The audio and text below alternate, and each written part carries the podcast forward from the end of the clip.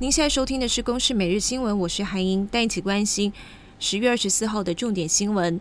指挥中心今天宣布，从十一月七号起，防疫措施是进一步放宽，接触者无论是否曾经接种追加剂的疫苗，都全面改采零加七自主防疫。而确诊者隔离七天之后，快筛阴性便可以解除自主健康管理，从原本的七加七放宽。金管会实施有条件限空令，一百五十二档个股今天平盘下是禁止放空。台股早盘上涨超过两百点，站上了万三大关。但是平盖股指标，台积电跟红海盘中翻黑，面板股熄火，大盘涨点收敛。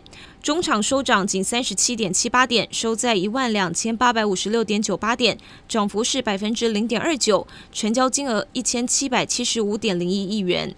中共二十大结束，中共总书记习近平取得第三任任期。立委关切两岸一年内发生战争的几率。国安局今天表示，不排除中方为了转移内部压力，有以战逼统策略。有学者认为，二十大后人事大洗牌，美中两国因为台湾议题进而发生冲突的可能性也将会升高。第五十七届金钟奖，许常德跟范晓萱一起创作的歌曲《I Promise》以良辰吉时主题曲敲响了金钟，却传出并非为了此剧原创。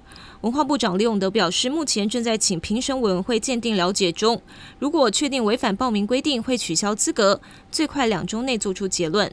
南北韩二十四号分别在海上开火，南军方认为一艘北韩的商船越过了海上边界，二十四号对这艘船鸣枪示警。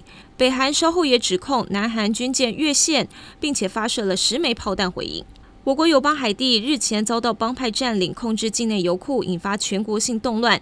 日本外务省今天表示，考量海地安全跟人道情况恶化，暂时关闭日本驻海地的大使馆。以上新闻由公视制作，谢谢您的收听。